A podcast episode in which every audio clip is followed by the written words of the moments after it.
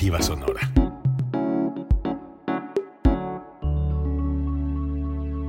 Código Libre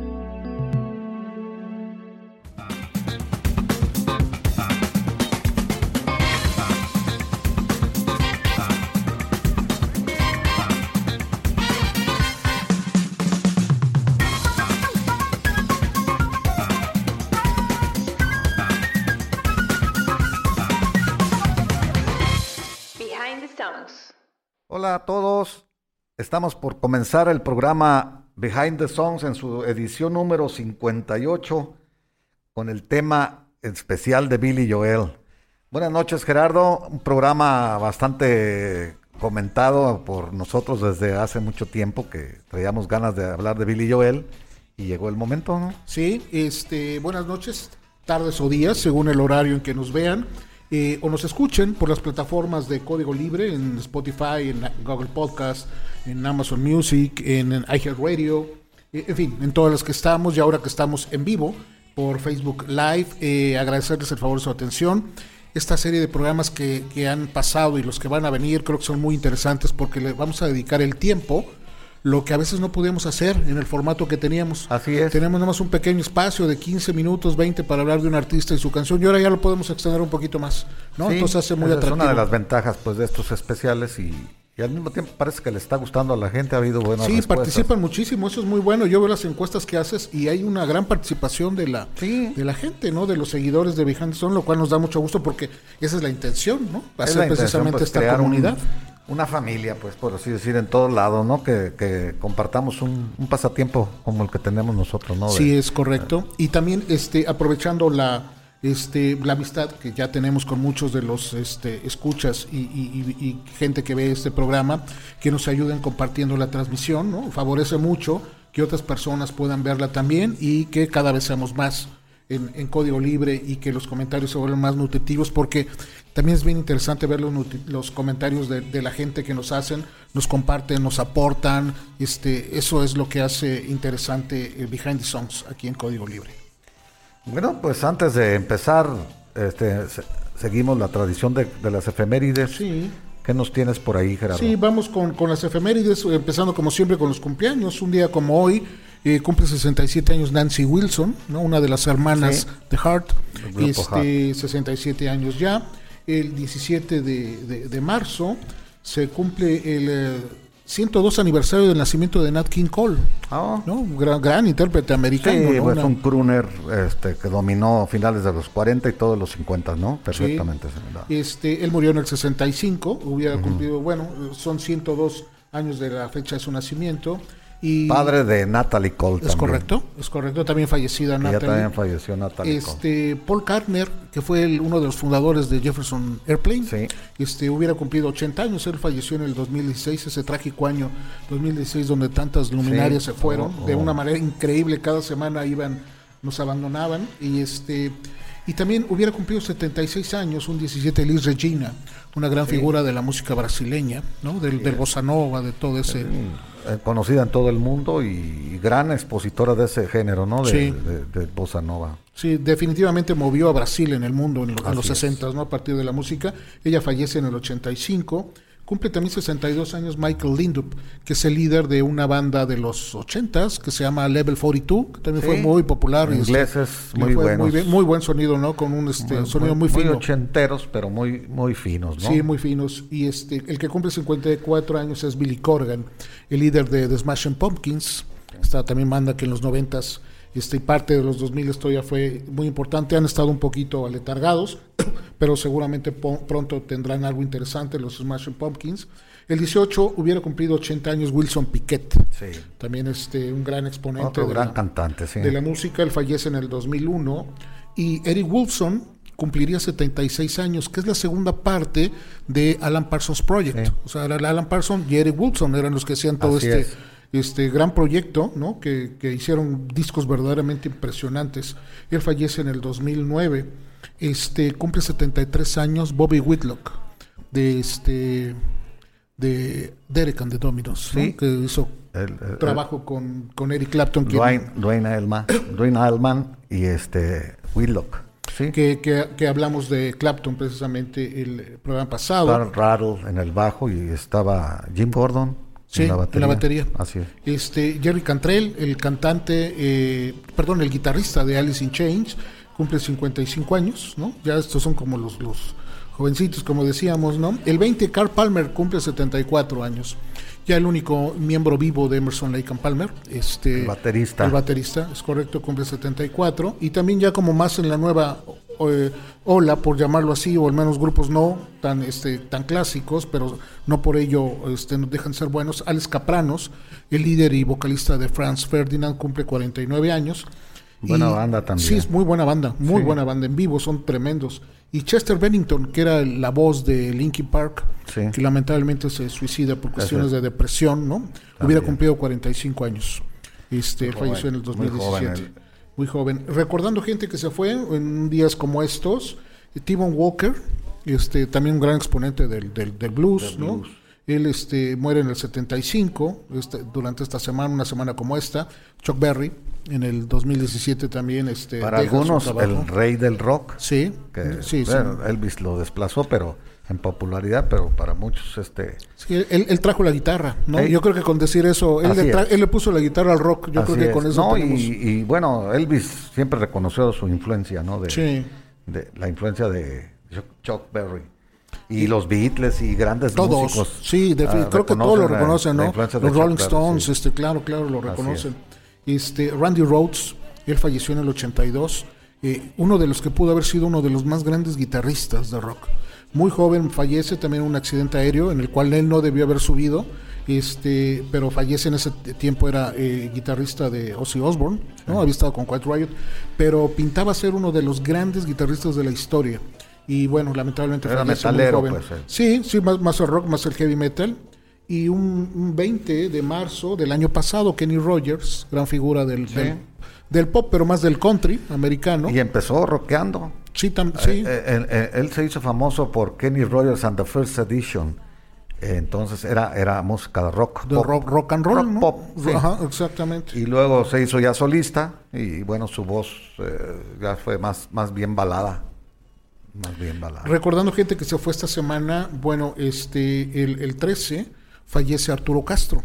Ah, Eh, pareciera un hombre normal, va a ser un grupo vocal mexicano, pero para mí es de los mejores grupos Oh, sí. que había quedado México. ¿eh? Un ensamble, ¿no? Podría decirlo de, de voces. de- Era una la armonía de voces, la, la, la manera de, de las grabaciones de los discos era era era muy impusieron, buena. impusieron un, un estilo. Un estilo. aquí, Y- en, el, y- en el idioma español en general. ¿eh? Sí, tan- can- también cantaron en inglés, también cantaron Ah, en sí, portugués, sí, ¿no? Eran un show, eran show. Eran un show. Sí. Porque, y eran un show porque incluso tuvieron unas largas temporadas en Las Vegas, alternando con las figuras de los Sí, 60, sí, sí. ¿no? Con Frank No, Sinatra, se con Elvis oyen, Presley. se oyen este, historias de que Frank Sinatra estaba en primera fila escuchándolos y de gente pues, eh, que Sí, les gustaba mucho. Nat King Cole precisamente los, los apadrina en Las Vegas en sus primeras participaciones. Este, Liza Minnelli también este, fue, este, digamos, su ahijada en, este, cuando ella inicia en, en estos espacios. No, y Arturo, un gran compositor, No, tremendo. un gran músico, Tremendo. ¿no? El tecladista y el pianista, pues era, era el, que hacía los arreglos, el, el director musical de los Castro. ¿no? Sí, no recuerdo, tendría que investigar un poquito más que un grupo mexicano haya estado en el show de Ed Sullivan. Ya estuvieron tres Ellos veces. estuvieron, sí. ¿no? Entonces, este, y también eh, Eulalio Cervantes, mejor conocido como Sax, el, el- precisamente el saxofonista de la maldita vecindad. acaba de fallecer, Y los hijos del quinto patio fa- falleció hace unos días. Eh, eh, definitivamente marcó un sonido muy especial, Sí, ¿no? Y fue sí. precisamente el sax el que le dio esta tonalidad a la Le, maldita le vecindad. hizo diferente, así es. Lo hizo diferente. Entonces, bueno, son las Y personas. él murió de, de 50 años, ¿no? Una cosa Sí, así. muy joven, cincuenta y tantos años, 52 me parece. sí, Y murió joven. de COVID. Sí, ya traía problemas de salud que venía acarreando, entonces creo que su cuerpo estaba muy débil para poder soportar esto. víctima del COVID ya. Discos, discos que cumplen años, 50 años cumple el Mod Slice Slim and the Blue Horizon de James Taylor, ¿no? Donde venía precisamente la de You Got a Friend. You Got a Friend, sí. 50 Ya años cumple ya 50 ese años, álbum. ¿no? Y este, y que el la a- llevó al número uno. Sí, claro. Siendo que Carol King, le- hemos hablado de esto Sí, varias sí, muchas veces. veces, que Ca- la, sí. la versión de Carol King pegó más en México. Pero en Estados Unidos el número uno fue James Fue Taylor. James Taylor, Así es, sí. la versión de You Got a Friend. El Aqualung de Jethro Tull, que también es un disco impresionante. ¿eh? Sí, es muy un disco, disco. impresionante, cumple 50 años también. Eh, 45 años cumple el Taking Into the Streets de los Doobie Brothers, también una, una gran banda a- americana. Buenísima, también gran vendedora de discos. Y también. grandes músicos, Sí, ¿eh? grandes músicos. grandes músicos los que la conformaban. Eh, el Face Dances de The Who eh, cumple 40 años, ya es como el ya de los últimos discos que, que, que The estaba este, desarrollando y comercialmente le estaban funcionando. 35 años cumple el Black Celebration de Depeche Mode, ya un poquito más electrónico. Y 25 años cumple un disco de pop de unos jovencitos que en ese tiempo eran unos niños que se llamaban Hanson, que también era un trío de, de- de muy buenas voces y de, de muy buen sonido, un disco que se llama Bop. Y este cumple 25 años, pues ya, ya no son niños, evidentemente ya están grandecitos. Fechas rápido para recordar, un 18 de marzo, pero en 1977 The Clash graba su primer tema. Después The Clash se convertiría en un gran grupo de este de, de- de punk y de rock Punk. este inglés. Creo ¿no? que el mejor grupo de punk de, la, de todos los Yo tiempos. creo que sí, Yo al menos el más cuidado, porque bueno, hubo otros que eran más descuidados Sí. en varios sentidos, ¿no? Y también un día como hoy, pero en 1982, Teddy Pendergrass sufre un accidente, ¿te acuerdas del accidente Sí. que le costó prácticamente su carrera? Sí. Y, posteriormente la, la vida, ¿no? Porque ya no se pudo recuperar. Ya no se pudo recuperar. sí, ¿no? El gran voz de los este, Harold Melvin and the Blue Notes y también carrera solista. Y este, lamentablemente este accidente lo, lo- lo alteró muchísimo, ¿no? Un 21 de marzo de 1961 es cuando los Beatles aparecen por primera vez en la caverna. Este lugar que se convirtió en Sí. mítico espacio de sus, de sus ha, shows. ha abierto y cerrado varias veces. Y Sí. tiene auges. Ahorita está, parece que abierto otra vez. Y, y estuvo, y tuvo severas dificultades porque Ah, evidentemente sí, la sí. crisis lo estaba afectando muchísimo, ¿no? Así es. Para poder continuar, pero bueno. Sí, este, pero es un tour. Un, Sí. un- un lugar a- a- un- un- obligado a los que hacen este turismo este Hay un turismo de hay Beatles. turismo de Beatles sí claro Así, ¿eh? Así, De- y de. The Who también en Sí. Londres y, y el, el de Beatles hay, hay varias versiones hay uno que es pequeño para en Londres para que van a Apple y a todos esos lugares y las casas de los Beatles donde vivieron ellos y hay otro que es más completo que van hasta Liverpool. Hasta Y ahí Liverpool. ven donde nació Paul McCartney, se meten a la caverna, les Sí, dan un trago. y- sí. y siempre hay grupos ahí que, que los emulan a ellos, ¿no? Que los tocan como ellos. Exacto. ¿no? Eh, De hecho, en México hay un este una, una, una figura Ricardo Calderón que se dedica a hacer este tipo. Bueno, ahorita no se, no se puede, evidentemente, pero cada año hacía un grupo, un viaje a, a, A a- a un Beatle viaje, Eh. por llamarlo, y donde era toda la historia, todo el recorrido. Interesante, ¿no? Muy Sí, interesante. Es muy interesante. buena. Ojalá que se retome eso después de la pandemia. Sí, porque vale la pena mucho la historia que sucede ahí, ¿no? Y en 1800, en 1984, perdón, en el Central Park se inaugura un espacio que viene haciendo las funciones de mausoleo de este de, de John Lennon, que sí. es el Strawberry Field, ¿no? Que está enfrente, Era, y aparte era su del- lugar favorito de él para ir a reposar un poco, jugar con su niño ahí cuando estaba chiquito. es Sean. un espacio que está enfrente de- del Dakota, Sí, en una esquina, exactamente, ¿no? en una esquina de Central Park, Es allá correcto. dentro del parque. Entonces, bueno, pues son las efemérides que tenemos y estamos listos para escuchar música, Jesús. Bueno, pues antes de continuar, pues, este, charlando sobre nuestro especial de Billy Joel, pues vamos a, a poner la primera canción, como es ahora el formato que hacemos, y luego seguimos hablando de, de él. Entonces vamos a iniciar con su canción más, más este, conocida y más difundida también en las plataformas de todo tipo, que es Piano Man.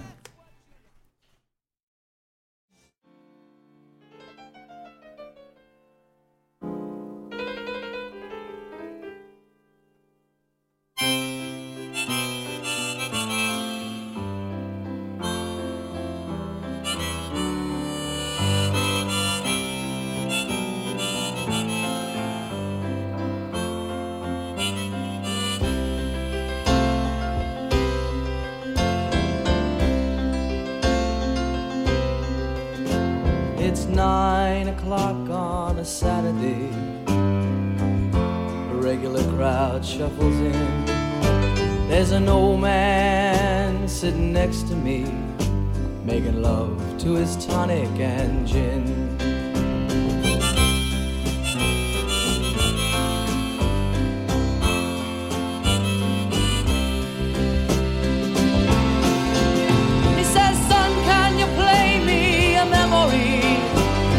Not really sure how it goes, but it's sad and it's sweet, and I knew it complete when I wore a younger man's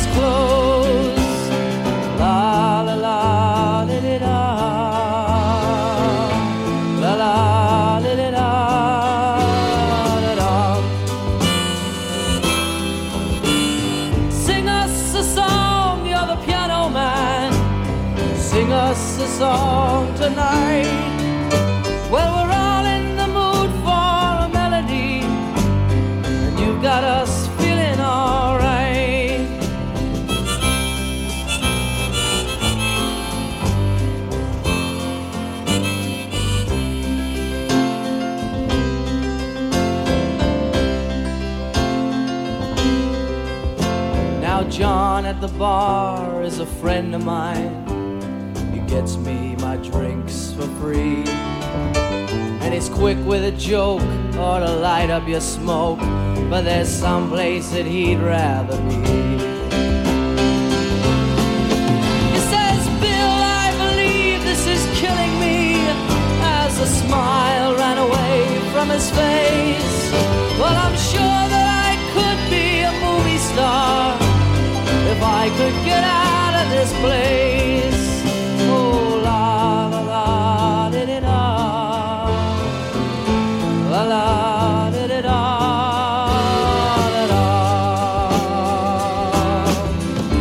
Now, Paul is a real estate novelist who never had time for a wife. And he's talking with David, who's still in the Navy and probably will be for life.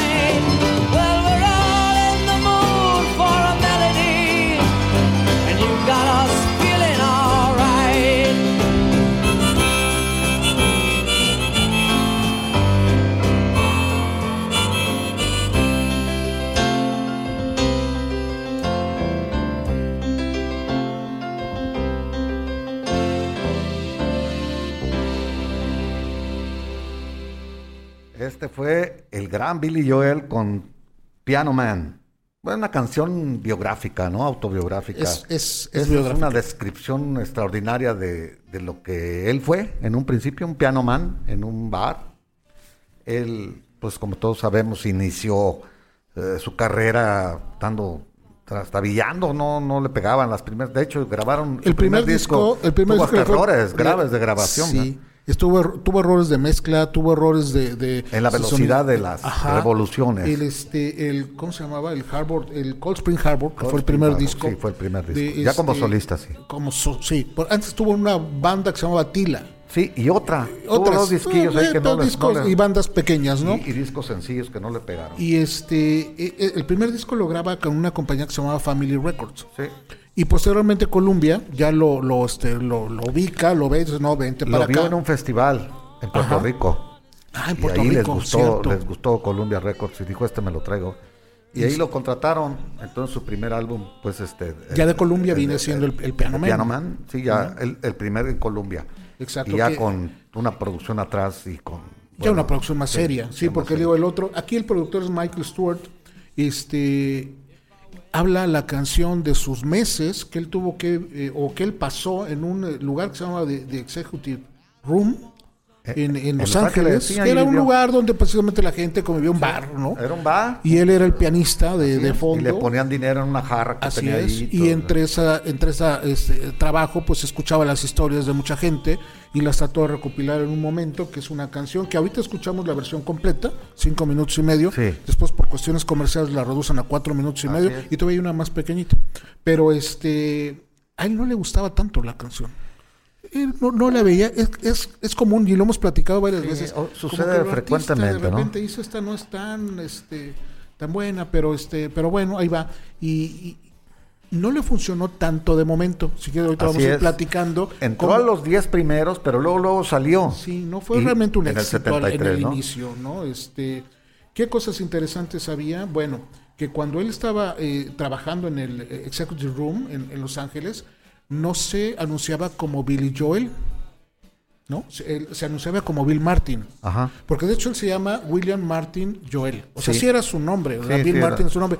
Pero como que tenía problemas legales, como siempre, con las disqueras y más con esta Family Records, que sí lo embaucó, pero feo.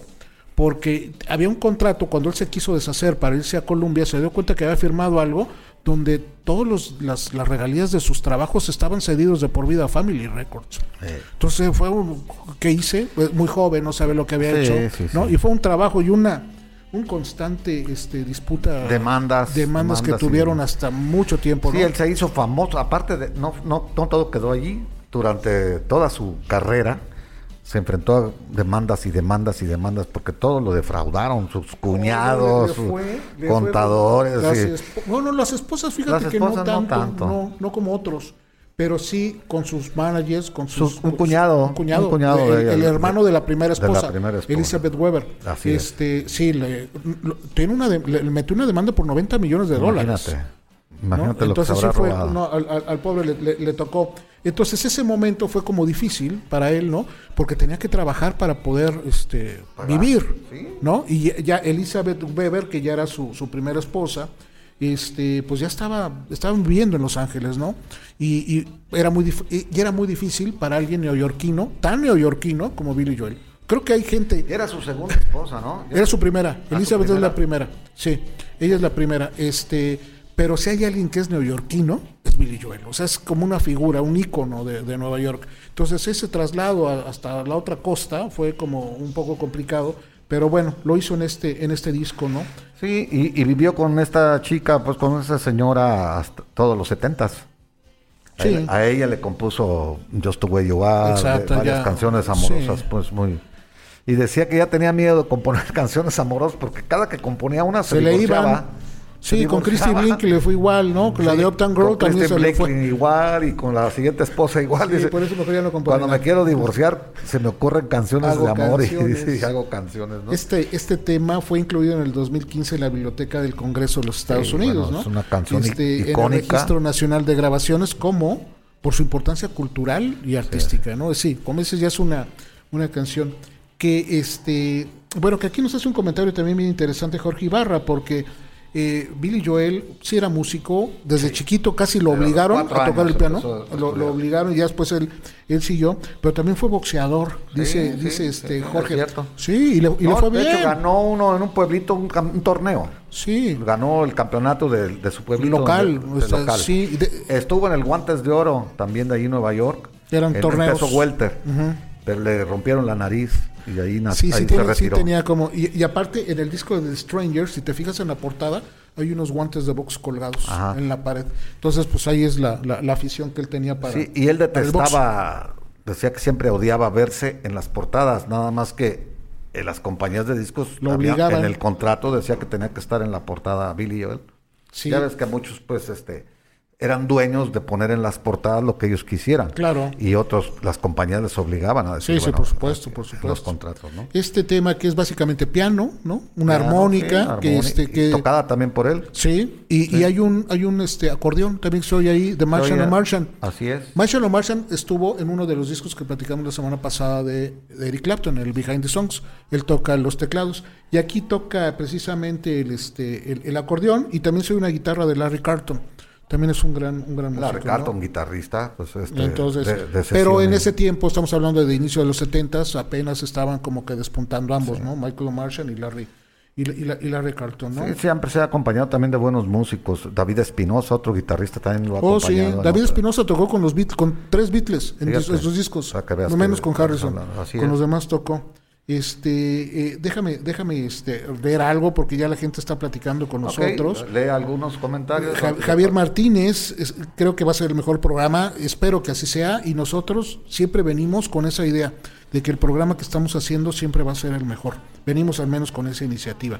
Este Jorge Ibarra conectado desde tempranito, Jorge, muchas gracias también Un por abrazo, compartir en tus, en tus grupos. Este eh, Pascual Espinosa conectado también desde temprano, por la tarde vi que ya estaba este listo porque Billy Joel le trae muy buenos Les recuerdos gusta. ¿A y, le y le gusta gusta. Billy Joel? Sí, sí. Este, ¿quién más eh, veo por aquí? Ah, eh, veo estos- Carlos García Arelle. Carlos García. Magnífica selección del Carlos, artista. Es gran fanático de Billy Joel. Sí, eh, Gaby Vázquez también ya conectada. Saludos, Gaby. Este, Fernando León, amigo, hasta Chiapas, te mando un gran abrazo. Eh, ¿Quién más veo conectado? Heriberto Martínez, Claudia Solórzano, eh, Marco Antonio Valdés. Bueno, ya se están empezando a conectar y eso nos da muchísimo gusto. León, ya lo mencionaste Sí, también. y, que nos hagan favor también abrazo, de transmitir este o de, de cómo se llama de compartir la transmisión nos ayuda nos ayuda mucho no para este este tema de, de Piano Man tuvo un fenómeno muy especial porque bueno le fue más o menos pero es un disco el que lo vuelve a levantar y es el de Stranger Ah, sí. Cuando The Stranger sale que después sí, hablaremos algo se trae en colación a todos los éxitos que había hecho Sí, o pues todos los temas que había ¿Quién es este? Exacto. Los que no sabían quién Oye, ¿qué era es? ¿Qué toca? ¿Qué tocaba antes? ¿Qué tocaba? Y empiezan a salir temas del, del pasado que se empiezan a colocar, ¿no? Un, fenómeno muy curioso, que ese disco impulsó toda la, la carrera que ya llevaba Billy Joel, ¿no? La tocaban poco en radio en esos años al principio. Al Y principio. ya después, pues. eh, no, ya la escuchabas en todas el- partes. sí, es, el- parte, es parte ya de la programación de catálogo de muchas estaciones. Y también hay que decir que es la canción que más se la piden en los conciertos. Siempre. Siempre la toca, pero es la que más piden. Es, esa es como Piano la canción, es la, la canción Icónica de él, sí. Sí. Y la ha tocado junto con Elton John también Oh, y sí. con más, más artistas, ¿no? Está enlistada en el número 421 de las 500 mejores canciones de todos los tiempos por la revista Rolling Stones. Y llegó al número 25 del Billboard Hot 100, el Piano Man. Es curioso que esté en una, en una, en un lugar tan este tan, lejano, ¿no? El, Aparent- 4, el aparentemente, 421. pues sí. Pero Sí. es por lo que tú dices, o sea, todavía no era conocido Billy Joel, o sea, cuando... Sí, es un cuando- fenómeno muy curioso porque la gente es, es una relación automática, Billy Joel con The Piano Man. Es- Sí. es- de hecho, su apodo, como lo quieran llamar, es automático, ¿no? Y escuchar esta canción, todo el mundo se la sabe.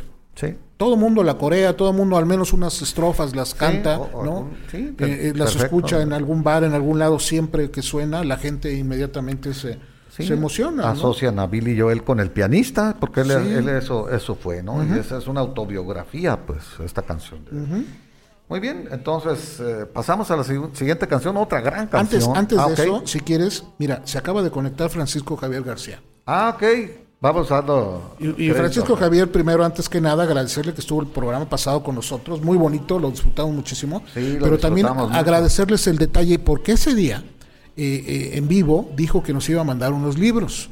Y lo tienes ahí, Jesús, lo tienes aquí ahí. la tengo yo el mío. Ya, ah, da- damos acuse de recibo, porque ciertamente nos los hizo llegar, ya llegaron, son los ejemplares donde precisamente en parte de la historia está mencionado la banda donde él, donde él Sí. tocaba las señoritas de Aviñón y está documentada en ese libro de la historia del rock en México. que 60 es- años de rock mexicano se este, llama. ¿Este qué periodo es, es, de él? es el de 1990 a 2016. Es correcto. Y ahí aparecía eh, los créditos de la señorita De Aviñón, Aviñón, donde, donde era baterista. el baterista Exactamente. principal pues, la, y mu- muchas gracias, y Javier. fundador de la banda también. Este, eh, yo conservo, ya me había hecho favor de, de dar otros libros y los conservo con mucho, con mucho cariño. Entonces, sí, muchas gracias Javier, ¿eh? Y bueno, Entonces, Siguiendo, seguimos. pues, música, ¿no? Vamos a seguir con otro gran éxito de Billy Joel que también ganó Grammy. Ganó Grammy a la mejor canción y al álbum The Stranger ganó todo el álbum al, al mejor disco del año. Estamos hablando del tema Just the Way You Are.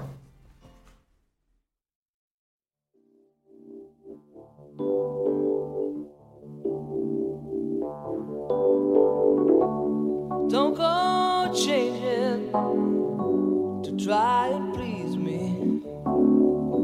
You never let me down before.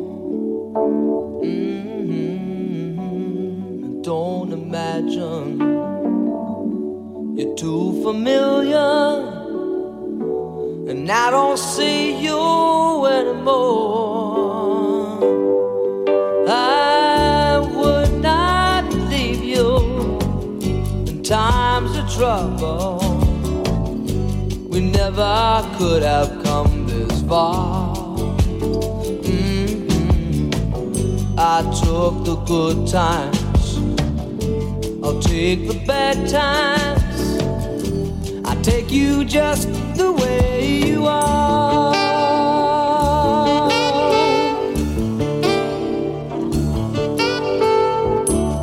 Don't go trying some new fashion. Don't change the color of your hair. Mhm, You always have my unspoken passion. Although I might not seem to care. I don't want clever conversation. Never want to work that hard. Mhm. I just want someone that I can talk to. I want you just the way you are.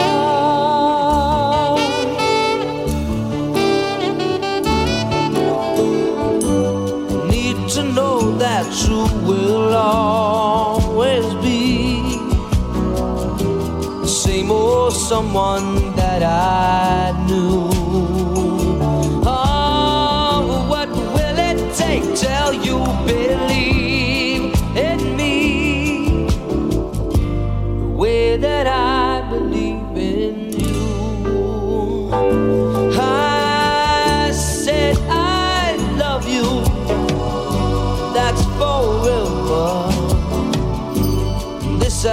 promise from the heart. Mhm. I couldn't love you any better. I love you just the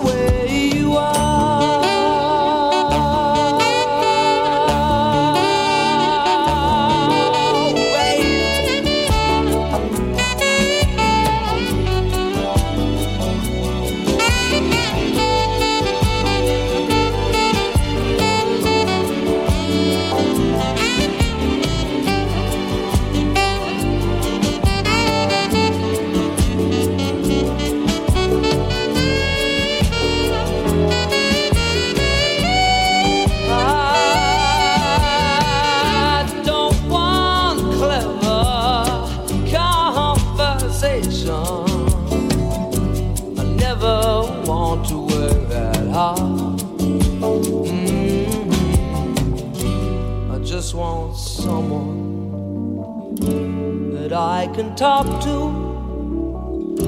I want you just the way you are.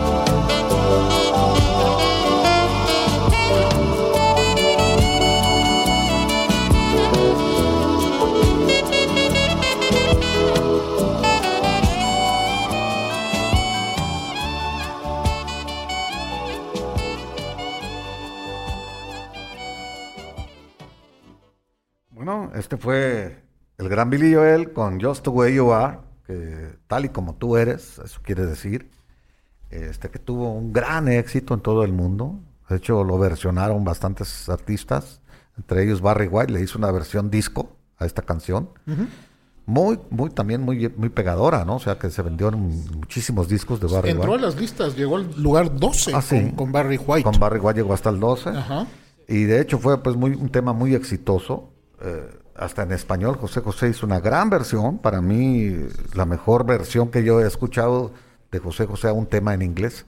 Bueno, La- la eh, hicieron José en José español. también hizo una de este una de Claire Fisher, que se llamaba Una Mañana, ¿te Una? Mañana, También es una, también una, muy bien una gran hecha, versión, muy bien ¿no? O sea, hecha. hecha. Pero esa que dices, de hecho ahorita Y también hizo, no me acuerdo qué otra, pero tenía otra también. Him. Him de Rupert Holmes, también este, Así que es. se llamaba él. Este, pero ahorita Jorge Hernández, desde Yurecuaro, nos dice que para él la mejor versión es la de José José, es muy digna. Es muy digna y, está, digna, ¿eh? y respeta mucho la letra, sobre todo que Claro. eso es difícil al trasladarla a otro idioma. Sí. Es muy difícil que la letra sea pegada a la, a la original. Y en esta canción, en esta versión de José José, se cuidó tanto eso que, que sí lograron este, respetar la letra original casi. Y, este, y los arreglos musicales buenísimos también. Este Muy, muy disco, similar. el The Stranger, que es de 1977, 77. Eh, era la última oportunidad que tenía Billy Joel con la disquera. Porque eh, los discos pasados que, que- que había hecho, saliéndose ya de Family Records, funcionaron, pero digamos medianamente, no, Sí. no eran como realmente la expectativa que No lo Columbia que esperaba, pensaba, ¿no? no lo que esperaba. Entonces, y, y- y como que algo estaba, algo no funcionaba. Tiene mucho talento, tiene muy buenos temas, pero algo no estaba conectando. Y este disco es el que definitivamente Y sobre repunta. todo esta canción que fue la Sí. ganadora de la canción del año. Fue la ¿no? canción del año, Sí, jun- y junto con The. Stranger el disco del año también. correcto? Sí, acá venían más canciones de Stranger como Anthony Moving Out. Moving Out, Venía escenas de un restaurante escenas de un italiano. restaurante Viena. Este, otra, She's, She's Always a Woman to Me también. She's Always a Woman. así se.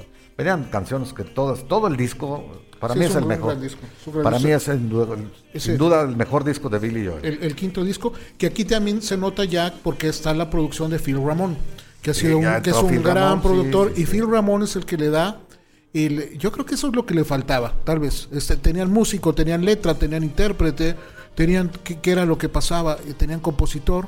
Yo creo que lo que les faltaba era productor, ¿no? Eh, eh, habíamos hablado que en los casos pasados Michael Stewart era, era el productor, e incluso Billy Joel se metió a ser productor en Sí. una ocasión, un disco pasado, pero Phil Ramón es el que ya le da un cuerpo especial a la, a la música de, de, de Billy Joel. Incluso le quita ciertos miedos, este, como te decía, el artista de repente no está como muy seguro de los temas, ¿no? Siempre hay momentos donde duda quizás de la posibilidad que puedan tener algo, algo que, que produzca. Yo creo que es algo natural. Así ¿no? es. Billy pe- siempre dijo que esta canción no le, él la veía como una baladita más. Sí, No, ajá. no le dio tanta importancia. Y de hecho estuvo a punto de quedar fuera del disco. Sí. Ahí estaban grabando en el mismo estudio Linda Ronstadt y, otro. Phoebe Snow. Sí, Ajá. y, y ellos los que estás mencionando. Sí. Y ellos le fueron a convencer de que no la, no la quitara, ¿no? La, Sí, la no, disquera lo respaldó. Y ahí está el gran éxito. Bueno, pues hemos platicado esta historia antes, ahorita ya se me hizo como un déjà vu de, de ver de- de otras veces que ya hemos hablado de esto, ¿no? Eh, Fíjate, de esas, este, Paul McCartney alguna vez declaró que esta es una de las canciones que le hubiera gustado componer. así es.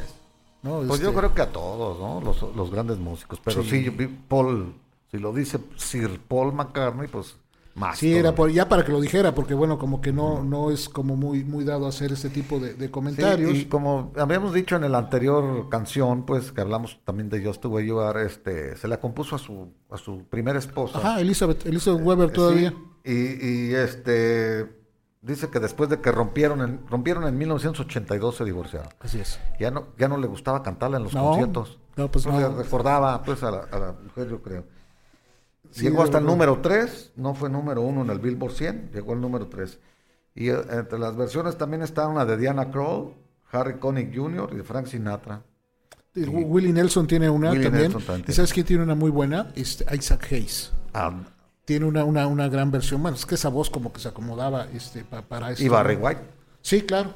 Y eh, el- el- la música, que también es muy, muy interesante, este Billy Joel utiliza un piano, un Fender Rhodes, Sí. que es un piano elec- electrónico, eléctrico, Sí, ¿no? un Este, que le piano, este, un Fender Rhodes. Y, y la batería, porque aquí ya está un, un baterista que también fue muy importante para, para la carrera de Billy Joel, que es Liberty DeVito. Fue, Sí. fue muy importante en sus Pues discos. es un músico que más le ha durado, ¿no? Sí. Ese eh, De Vito de hecho, aparece desde este pues desde álbum. estos discos hasta lo último. Sí, hasta el 2003 creo. hasta que se pelearon, como siempre, como en los pleitos que se aventó Billy Joel con todo. Llegó un momento en que Billy Joel se peleaba con todos, Pues, aparte. eh, era la personalidad que él tenía, afectado por las drogas De hecho, todo el tiempo. sí, alcohol, cantidad. ya tuvo después cosas sí, de alcohol. muchos problemas que tuvo de adicciones por... Le duraba meses internado, ¿eh? Y Elton John, de hecho, lo llegó a sacar de, de la rehabilitación para hacer giras. E hicieron una Y- gira y- juntos. Y, y darle oportunidad. Hicieron Sí, dos, dos y, de hecho, este, aquí se oye muy particular el patrón de batería de Liberty de Vito, o sea, la, la batería es muy especial.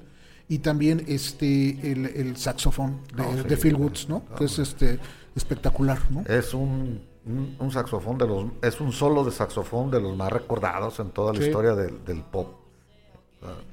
Bueno, gran canción. A mí es mi favorita, pues, de Billy Joel en- de todo el tiempo. Toda la, la- la que más me ha gustado de, de todas las que ha hecho. Se me hace que tiene una métrica musical, ya habíamos también hablado de eso, que es muy, muy interesante, ¿no? Por eso es que a todo mundo... Y esta, este tema que, que, que dijo alguna vez eh, Billy Joel que se le que le llegó a la mente como a muchos artistas en un sueño, como que le llegaron los primeros acordes y ya posteriormente empezó a acomodar la, la, este, la- melodía ¿no? y luego las, la, este, la letra, pero en un sueño, como yo creo que llega la inspiración a muchas personas, es este donde tuvo los primeros acordes de este, de este tema. Eh, gente que está conectada, siguen conectándose y algunos entran, salen, entran, salen, eso, eso, está, eso está bueno. Y, y también si nos comenten, coméntenos, hagan cualquier comentario, aquí lo platicamos para que tengamos esta charla, ¿no? Es, es un diálogo a fin de cuentas de, de- de ustedes, eh, que es el, el- el grupo de Behind the Songs con nosotros y hacemos esta gran, gran comunidad en código libre. Pues estamos listos para escuchar Estamos siguiendo el ritmo de este programa que va muy bien. Decir nada más que el está entre el álbum de Stranger está entre los 100 mejores álbumes de toda la historia según la revista Rolling Stone, ¿no? No, no dice qué número está, pero está considerado entre los, dentro de los 100 mejores álbumes de la historia por la revista Rolling Stone.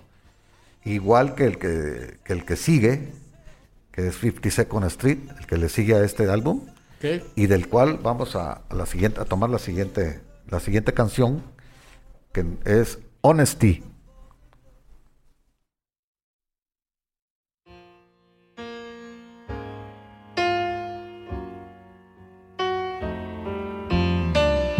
If you search for tenderness, it isn't hard to find. You can have the love you need to live. But if you look for truthfulness, you might just as well be blind. It always seems to be so hard to give.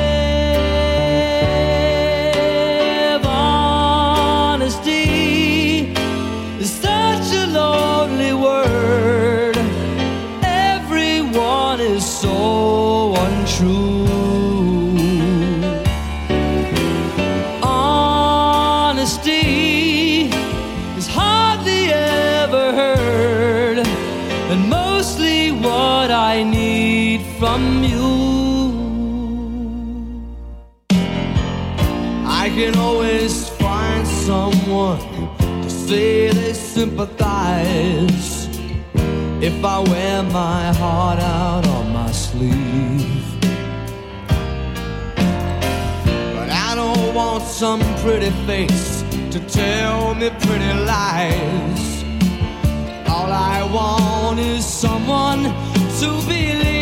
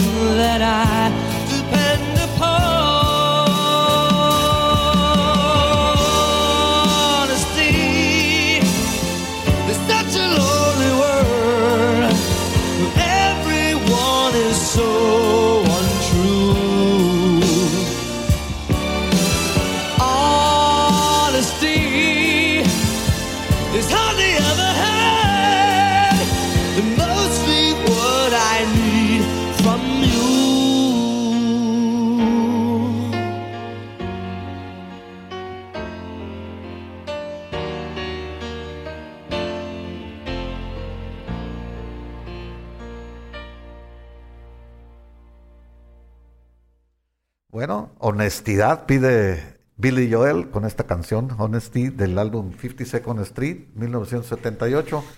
Pues le había ido mal con sus matrimonios, pues con su matrimonio él yo creo que andaba ya tronando, aunque se Sí, separó hasta el este- 82, ¿no? Ajá, con este ya no iban como bien las cosas, este, pero bueno, todavía le compone temas, ¿no? Esto fue, de hecho, era su manager, Elizabeth Weber. Hay que decir que ella estaba casada con el, Sí. el compañero del dúo Atila, De Atila, cierto. era un dúo de Billy. Joel y era su esposo, y él se la bajó, se casó con él. Sí, que en ese momento, cuando estaba precisamente como que estaba enamorado de la esposa, de su Sí, compañero de la banda, imagino, pues, sí. le entró una depresión terrible, ¿te acuerdas? Incluso se quiso suicidar, tomó, este, ¿cómo se llama? Líquido para cera, para muebles, con la intención, y tenía 20 años, ¿no? Este, sí, Sí, una sí, etapa depresiva bien fuerte, y este, sí, eso es cierto. Y luego fue su manager, después dejó de ser su manager, se quedó el cuñado de manager, y bueno, después la historia que habíamos platicado de que se dio cuenta que le faltaba al- algo de dinero en sus en sus cuentas. Este este tema eh, también producido por Phil Ramón. Sí, ya este Phil ya Ramón es- lo- lo ya agarró. Phil Ramón de aquí ya se siguió no Sí, este cuando eh, Honesty estaba en desarrollo en proceso no se llamaba Honesty se llamaba eh, Home Again. Era el primer título. Ya después se hicieron algunos ajustes no como todo para darle la pulida final y es el tema que conocemos que es la canción la segunda canción del lado A o del lado 1 como viene en el en el vinil no es la segunda canción del del tema que de este disco que como bien dices le fue muy bien porque se llevó el Grammy al mejor disco del año. Fíjate, ese año compitió y le ganó el Grammy al Breakfast in America de Supertramp. sí, o, sea, sí. sin- o sea, era cuando los Grammys, yo me puse a ver la- las categorías de los Grammys de esa época, perdón, pero es, y no es que quiera ser ni aguafiestas ni decir, oye, es que ya te- no, no reconozco la antigua, reconozco mucho la música nueva, de verdad que la reconozco muchísimo, ¿eh? pero las categorías del Grammy pasado, de- del domingo pasado, Sí, tuviste, tú, tú subiste un post muy interesante, ¿no? De, de, pues la audiencia, cómo ha bajado, la ¿no? De- audiencia bajó a la más de la mitad. más de la mitad. sí. ¿no? Y de repente ves cosas tan, tan increíbles, ¿no? Por ejemplo, que una chica que hace un trabajo, sí, sí está muy bien hecho, Taylor Swift, tiene los mismos eh, Grammys ganados al mejor disco, al igual que Stevie Wonder, que Paul Simon, que Frank Sinatra. Entonces, este, es como muy raro, es muy raro, pero incluso, dejando eso, ves las categorías y, y dices, ¿dónde se quedó lo, lo pasado? No es porque lo pasado haya sido mejor tampoco, pero es que si ves ahorita es difícil poder... Sí, este, ahora hay eh, que ver encontrar- que esta pandemia también afectó muchísimo la producción musical, los conciertos, todo lo que le da pues este cierta cierto soporte. sustento, soporte a, a- a la, a la difusión musical.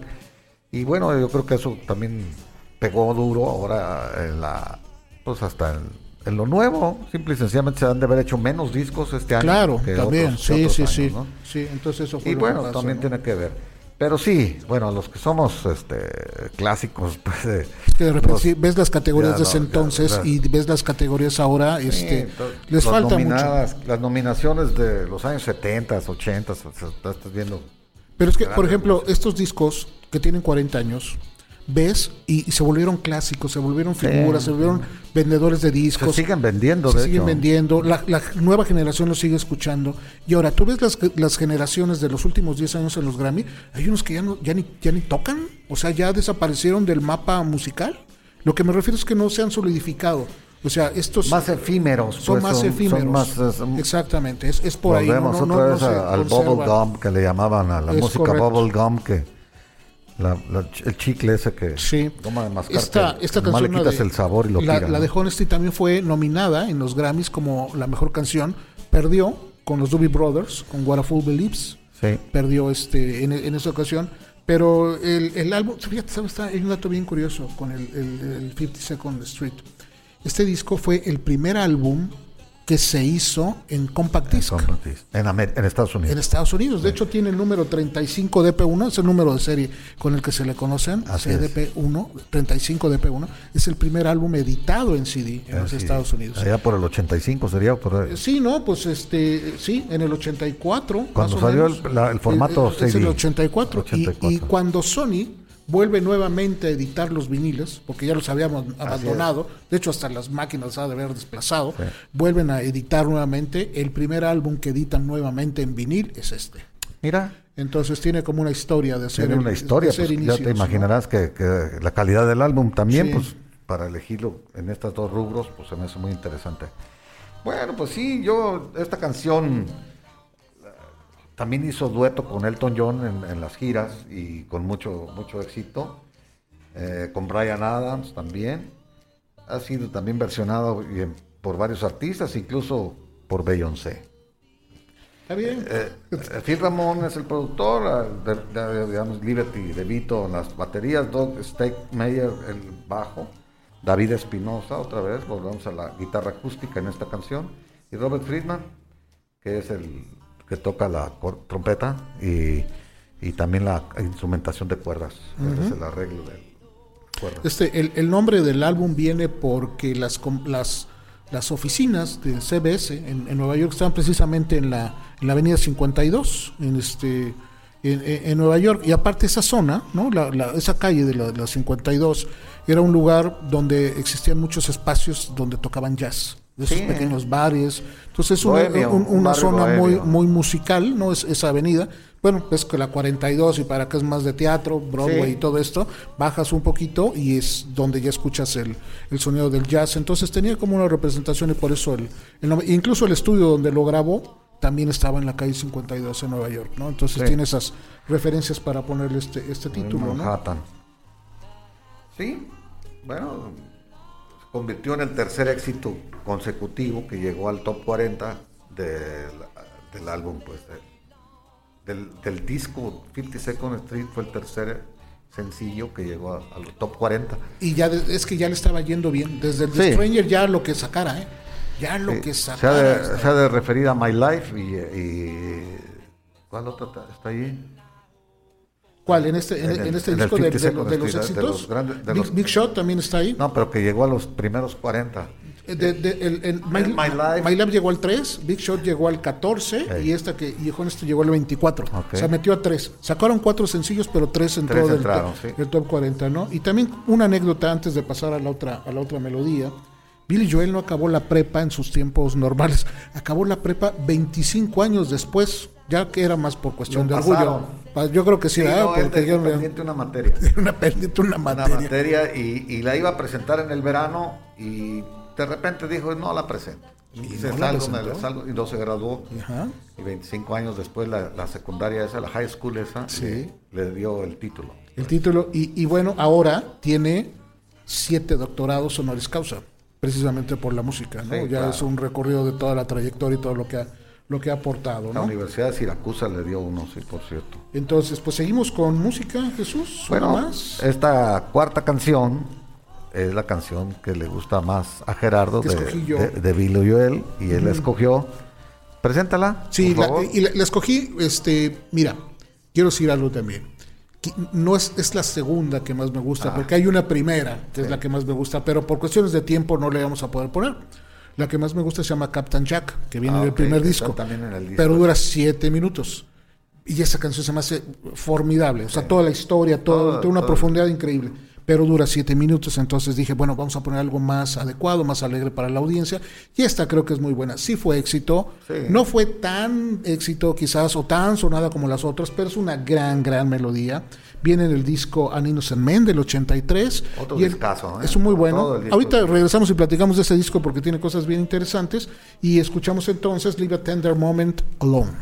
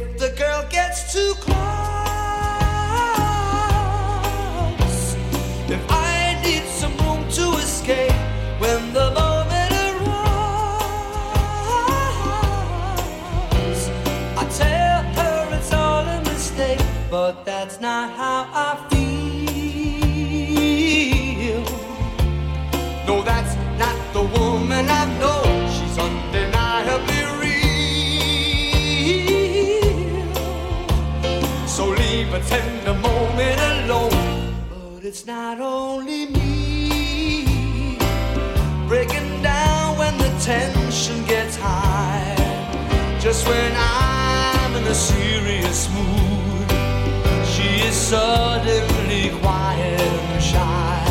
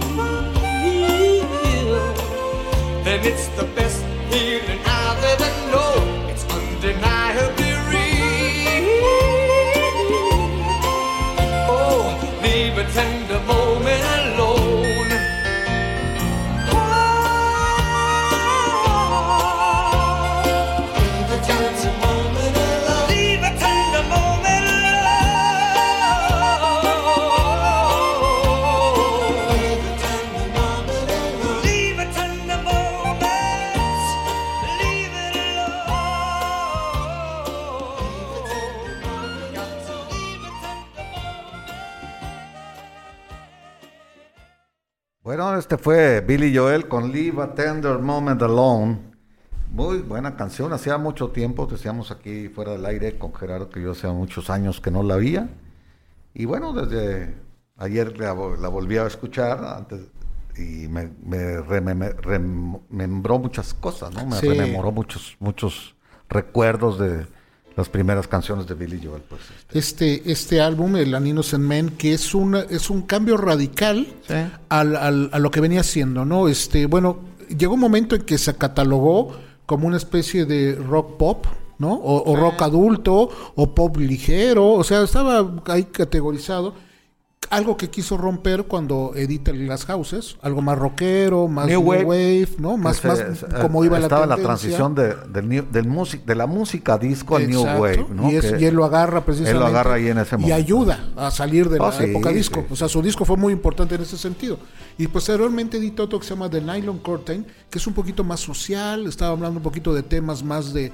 e- Era el, el momento de Ronald Reagan, entonces él quería sea, de concientizar de, sí. alguna, de alguna manera las cosas.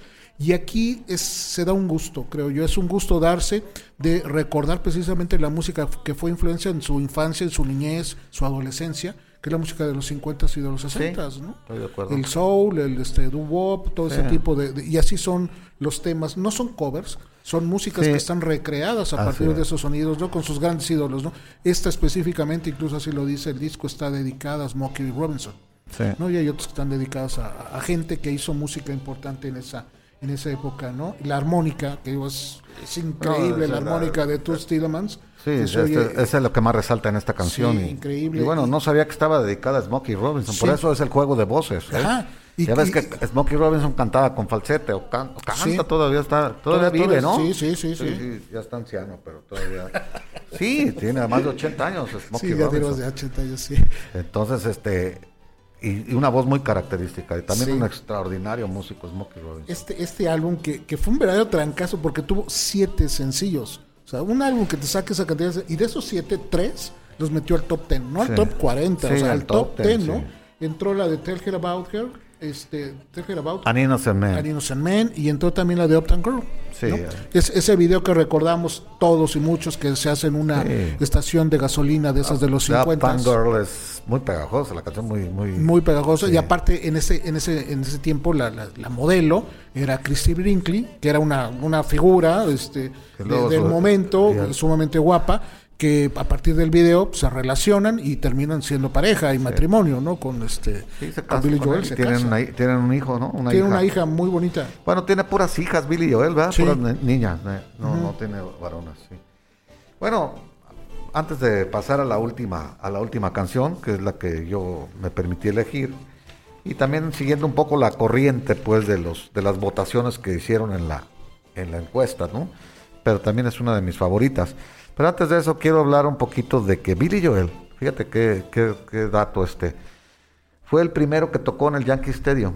En- el, el- el- el Yankee Stadium, el viejo Yankee Stadium, pues en el 1800 1989 fue su- un concierto que tuvo él ahí. Por primera vez se abrió el Yankee Stadium a conciertos. hay un video Sí. hay un video de, desde fue ese el momento último que tocó en el Shea Stadium Ok, cierto de los Mets, o sea, los rivales, pues, este, ahí de, de la Liga Nacional, porque Sí. los otros son de la Liga Americana, los Yankees.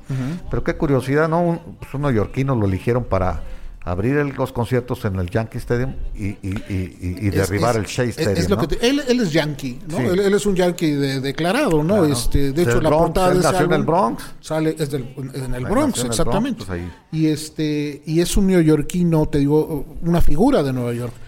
Ha hecho infinidad de noches en el Madison Square Garden. Y también el- infinidad de noches. Es el único neoyorquino. Tiene más de 100, ¿eh? Bueno, el único mm, eh, artista que se ha presentado en todos los, los, los cuatro grandes escenarios del área de Nueva York, que Sí. es el Shea Stadium, el Yankee Stadium, el, el Giant Stadium, el de, el de East Sí. Rutherford, ahí donde juegan los gigantes de Nueva York, y el Madison Square Garden. Sí. Y, y- se ha presentado con llenos totales. sí, totales. sí. O sea, no, y con localidades agotadas, ¿no? totales. Sí, Agotadas. exacto.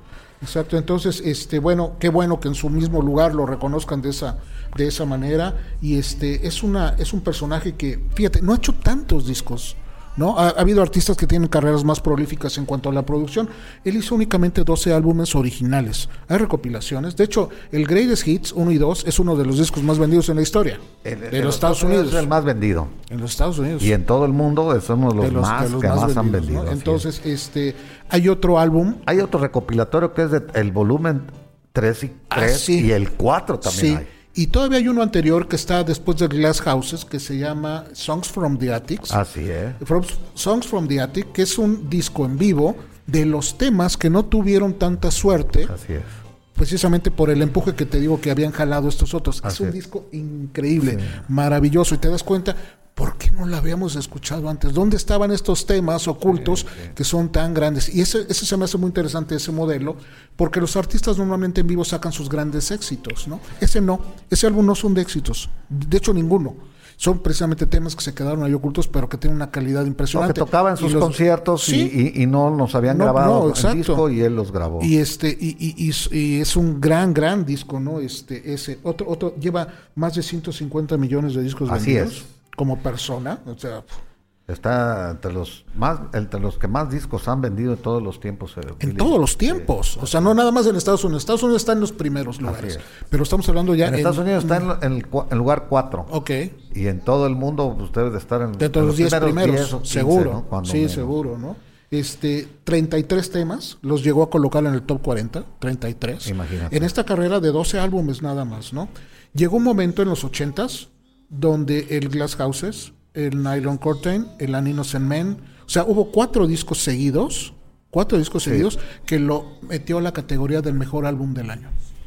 Cuatro Fue discos su mejor seguidos. tiempo de él. fue- eh, fue Finales de los impresionante. 70 si contamos del 77 de, de- de- de Stranger al 87, al, al 90 casi. Sí. Puro Billy Joel se oía en Estados Unidos. Sí, ya después, esos discos de The Bridge, la primera vez que vino a México va a ser el 20 de marzo del 91, se van a cumplir, bueno, fue en el 91, es decir, el- este 20 de marzo se van a cumplir 30 años. ¿Y fue de en el Foro primera- Sol fue en el fue en el, fue en el, este, Palacio de los Ah, Deportes. Fue cuando eh, los conciertos se abrieron nuevamente Sí, sí, sí, aquí en México. El primero fue In Excess, el segundo fue Bob Dylan y los Lobos, y el tercer concierto fue precisamente Billy Joel. Fueron dos. Y ya había habido unas noches. presentaciones de Elton John en el Azteca. Esos fueron posteriores. Pe- Esos ah, ¿fue fueron, posteriores? sí, fueron 90 y Con Michael tres, Jackson- ¿no? Michael Jackson Michael. Jackson fue posterior también en, la- En el Azteca lo llenó. Hasta, hasta Gloria Estefan estuvo en el Azteca posteriormente. Hasta menudo. Eso sí estuvieron no, quizás bueno, antes. eso, eh, Pero eso- ese era hay otro, que ese hacer era un otro programa fenómeno. aparte. de- Ese era otro fenómeno. Este, Llenaban estadios. Billy Joel está ingresado o está inducido en el Salón de la Fama en 1999. O sea, ya tiene lugar ahí. Y fíjate, hay un dato también bien curioso. No, pero tiene dos. Tiene dos, dos, dos eh, llegadas al Salón de la Fama en el noventa y tantos como 99. compositor y en Ajá. el 2004 Ah, en el Salón de la Fama de los Compositores, Sí, de los sí. compositores. Y en el Salón de la De Fama del Rock and Roll. rock and roll está también. exactamente. Billy Joel era miembro de un comité que, que estaba eh, planeando precisamente la construcción y la organización del Museo del Rock. En, en el inicio tenían una duda si lo situaban en San Francisco o lo situaban en Cleveland. Uno pudiera decir, lo situaron en Cleveland porque Alan Freed, el locutor que precisamente tenía su programa y su estación en Cleveland, este, ahí fue donde dijo la primera ocasión la palabra rock and roll. Entonces, ah, pues Cleveland fue, este, se decidió que en Cleveland por esa cuestión. Pues no, se decidió en Cleveland porque Billy Joel así lo decidió, porque la votación quedó empatada. Siete personas decidían que San Francisco, siete personas decidieron que Cleveland, y él tuvo el voto del desempate. Y él dijo, no, el Salón de la Fama del Rock and Roll se va a ir a Cleveland. Y por eso está situado en ese lugar. no, no lo sabía. Bueno, todos los días se aprende algo y esto se me hace muy, muy interesante porque siempre me pregunté por qué está en Cleveland, ¿no? Sí, de- A veces... No, eh, evidentemente es por la cuestión de Alan Freed, ¿no? Por sí, este- yo estoy de acuerdo. y- Ahí- y San ahí- Francisco quizás ahí fue por es- el A lo mejor eso fue lo que hizo que se inclinara Él, Billy Joel a votar es- por exactamente, la, ¿no? Por sí la- había una el origen. sentimiento por el por Alan Freed, ¿no? Y la otra razón es a veces es que quieren dar- hacer polos de desarrollo también turísticos, Sí. ¿no? De repente en zonas que requieren inversiones y alrededor de todo eso y a veces eso es lo que es lo que están planeando ahora con Detroit a, rescatar la Bueno, es, ciudad. es que también, eh, bueno, es por eso, porque no crees que el lugar es, es inhóspito, Cleveland, en frío, donde está, está en- a la orilla Sí, del lago Erie, es así así, es. no, es un frío. Bueno, si vas en invierno más No, todavía. no, sí. olvídate. Sí, tú que conociste ahí debes de, de- de saber bien lo que, lo que es el frío, pues. Pues nos vamos con la última, que es Pues- tu tema. Este es mi que yo escogí. Esta canción se llama New York State of Mind, que quiere decir Nueva York es un estado mental, ¿no? Más, más, más, más que, más que todo. Este que fue reconocido como neoyorquino 100%, pues Billy Joel. eh, de hecho, pues se paran cuando viene el concierto del Madison Square Garden entre Billy Joel y, y Elton John. Cuando entra Billy Joel, que primero toca Elton John un rato, luego tocan juntos los dos y luego lo deja solo. Cuando él entra a tocar solo, todo el Madison Square se para y toca esta canción. Sí, este es un, un himno. New ¿no? York State of Mind es un himno de los neoyorquinos. Y, y él lo ha hecho especialmente más famoso porque lo ha tocado en situaciones especiales. Y una de ellas fue el concierto de tributo a los policías y a los bomberos de, que murieron Caídos en el 9/11. en el 9-11. En octubre fue un, un- un concierto, un tributo. Y ahí la toca muy es- es- ese es un tema de sus primeros discos, del Turnstile, del Turnstile, 76, sí, del 76. que es cuando se va de Los Ángeles y regresa nuevamente a Nueva Así York. es. Y es cuando Por eso él, hace eso, el, est- el estado mental, pues dice, Nueva York era... Él, pues, él- él debió haber estado siempre, y bueno, este fue muy, una experiencia muy interesante para Los Ángeles. Compone un disco en Los Ángeles, pero él regresa a sus, a sus raíces, ¿no? Oh, y, sí, este, no, güey. y, y curioso, este tema no fue sencillo, no fue éxito. no tuvo nunca no, un sencillo. ¿no? Pero se vuelve un tema fundamental. Sí, a todos los que les gusta, nos gusta Billy Joel, esta canción nos, nos trae buenos recuerdos y nos trae este también nostalgia, ¿no? Sí, decir que, bueno, la tocó en situaciones, ya había dicho, la tocaron también en la- eh, para la, los, a ver, sacaron pues de, de beneficencia para los este, afectados por el huracán Sandy. Ah, ok. También ahí la tocó en el Madison Square Garden, un concierto de, para recaudar fondos y también fue tocada esta. Fíjate, son eh, de las canciones más, más aclamadas en este tipo de, de- de- de conciertos, ¿no? Este, eh, bueno, ha participado en muchos conciertos de ese tipo. Sí, de este beneficencia, sí, Estuvo sí, en Live Aid, estuvo eh, en la grabación del tema de Live Aid, estuvo en un festival bien interesante que se hizo en Cuba en 79, La Habana Jam, 79, cuando los músicos americanos no participaban directamente ahí. Él, él estuvo ahí con otros músicos, Chris eh, Christopherson. ese boicot ahí en Sí, Cuba, eso. en la Unión Soviética Y también. En Rusia. En El- Rusia. El, concierto que hizo en Rusia, de hecho hay un disco. El de concert, Leningrado. se llama, este, en Rusia muy bueno, este, hizo una gira llegando a lugares y casi lo hizo porque él lo intentó, no porque fuera comercialmente Sí, él favorecedor. eh, parece hecho, él- perdió mucho dinero él. De hecho, y, y él tramitó todo, ¿eh? Sí, o sea, sí, él- sí. los embajadores rusos y todo, él tramitó todo. Él lo organizó y fue Y productor fue de una eso. cosa, está filmado y está en hay un- DVD. y hay un disco, Es un excelente concierto y, y los rusos bien entrados, ¿no? O sea, Raro, no o sea, él decía que, era una audiencia muy extraña. Sí, no se pareciera que lo conocieran No. y pues, Él decía, decía una cuestión que se dio cuenta que cuando el público se empezaba a poner eufórico, llegaban los guardias a calmarlos o a sacarlos. sí, porque no estaban acostumbrados. No, sí, era como muy raro, ¿no? Muy bien, pues terminamos el programa. Damos las gracias a Gracias a, Felipe en la producción, a, a Jaime Juan también. Este, tenemos una invitada también. Ah, este, sí, Blanca Margarita. Este, ¿No vienes para que salgas un poquito en cámara? Es nuestra invitada. Blanca Margarita viene del Hospital Regional y estuvo con nosotros.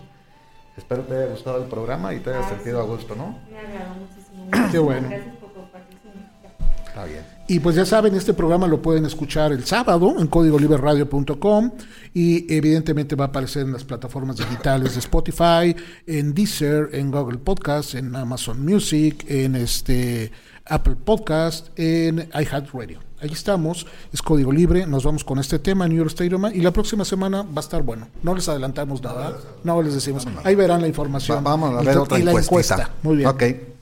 Entonces nos despedimos con New York State of Mind.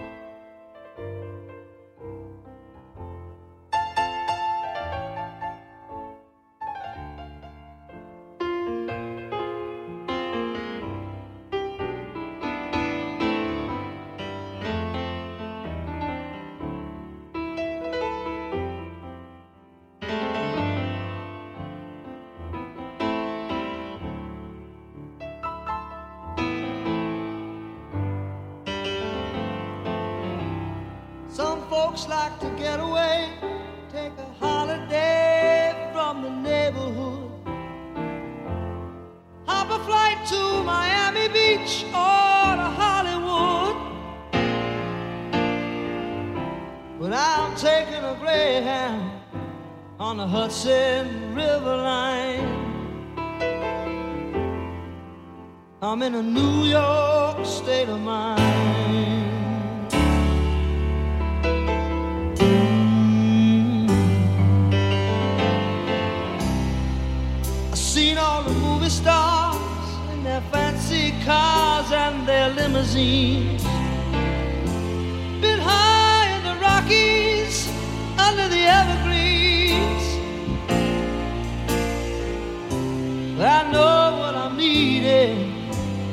don't want to waste more time. I'm in a New York state of mind.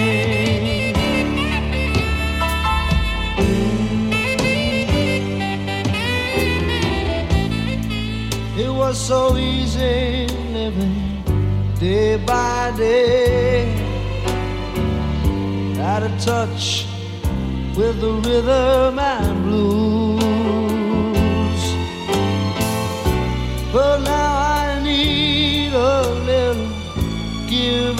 take the New York Times, the Daily News.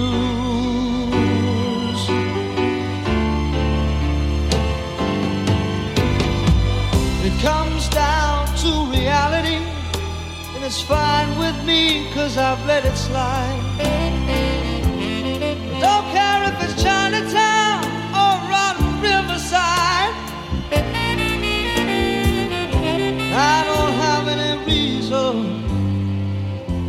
They're far behind. I'm in a New York state of mind.